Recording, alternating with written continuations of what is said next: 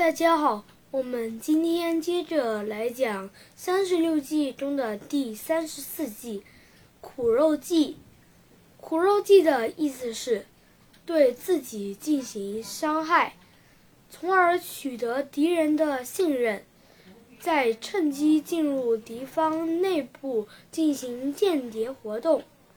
它的典故是这样子的：三国时期的。赤壁之战前，周瑜和黄盖商量作战的计划。周瑜对黄盖说：“我想火烧曹操的船队，可是我该派谁去放火呢？”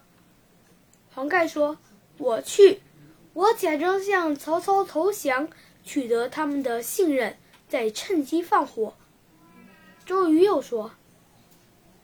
可是曹操生性多疑，他肯定不会相信你是真的投降的。黄盖对周瑜笑了笑，说：“不要慌，我有一招苦肉计。”第二天，周瑜在军营面前给所有士兵鼓励。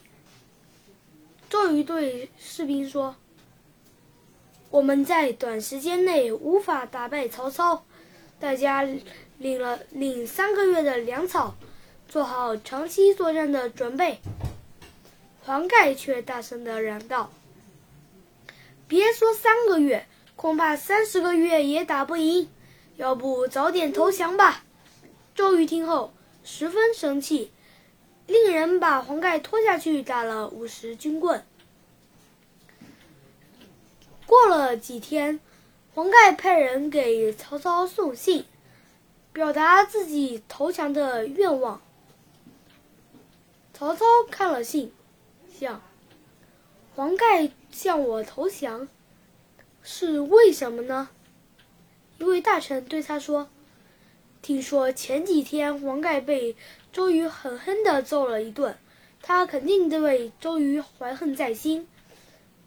不仅如此。”他早就主张投降了，还说周瑜一定会输呢。曹操听后十分高兴，说：“原来是这样啊，那就欢迎黄盖加入我们吧。”当天晚上，黄盖乘着装着柴和油的船来到曹操的船附近，趁着风点起火来。一把火烧了曹操的船，曹操知道黄盖投降是假的，后悔莫及。